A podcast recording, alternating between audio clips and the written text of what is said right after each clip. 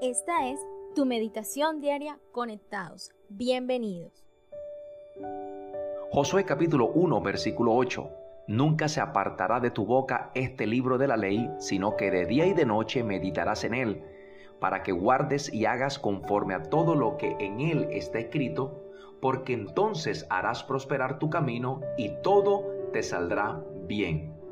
Un segundo principio para aprender obediencia es meditar en su palabra todos los días. Así que es necesario buscar eh, pasajes bíblicos que nos muestren su voluntad y que nos den dirección. Meditar en ellos. Recuerde que meditar consiste en pensar continuamente.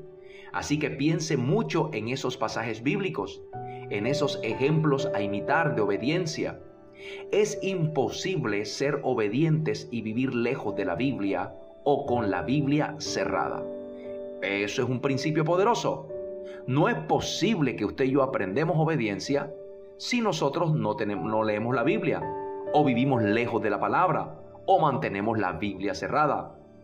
Porque es lo que Dios siempre va a usar para guiarte y enseñarte obediencia.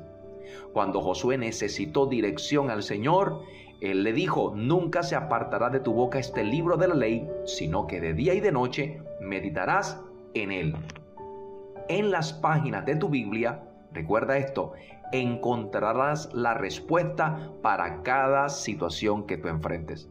Entonces, quiere aprender a obediencia, vaya a la palabra y medite en la palabra. Un tercer principio poderoso para aprender obediencia también es dispuesto a esperar en Dios en oración.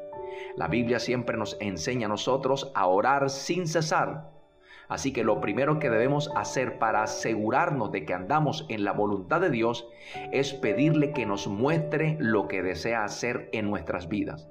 Y eso requiere dedicarle tiempo a la oración y esperar en oración por sus instrucciones. Y aunque hay ocasiones en las que no comprendemos lo que el Señor hace, el saber que conoce cada aspecto de nuestras vidas nos dará confianza, porque sencillamente entendemos que Dios tiene el control de todas las cosas.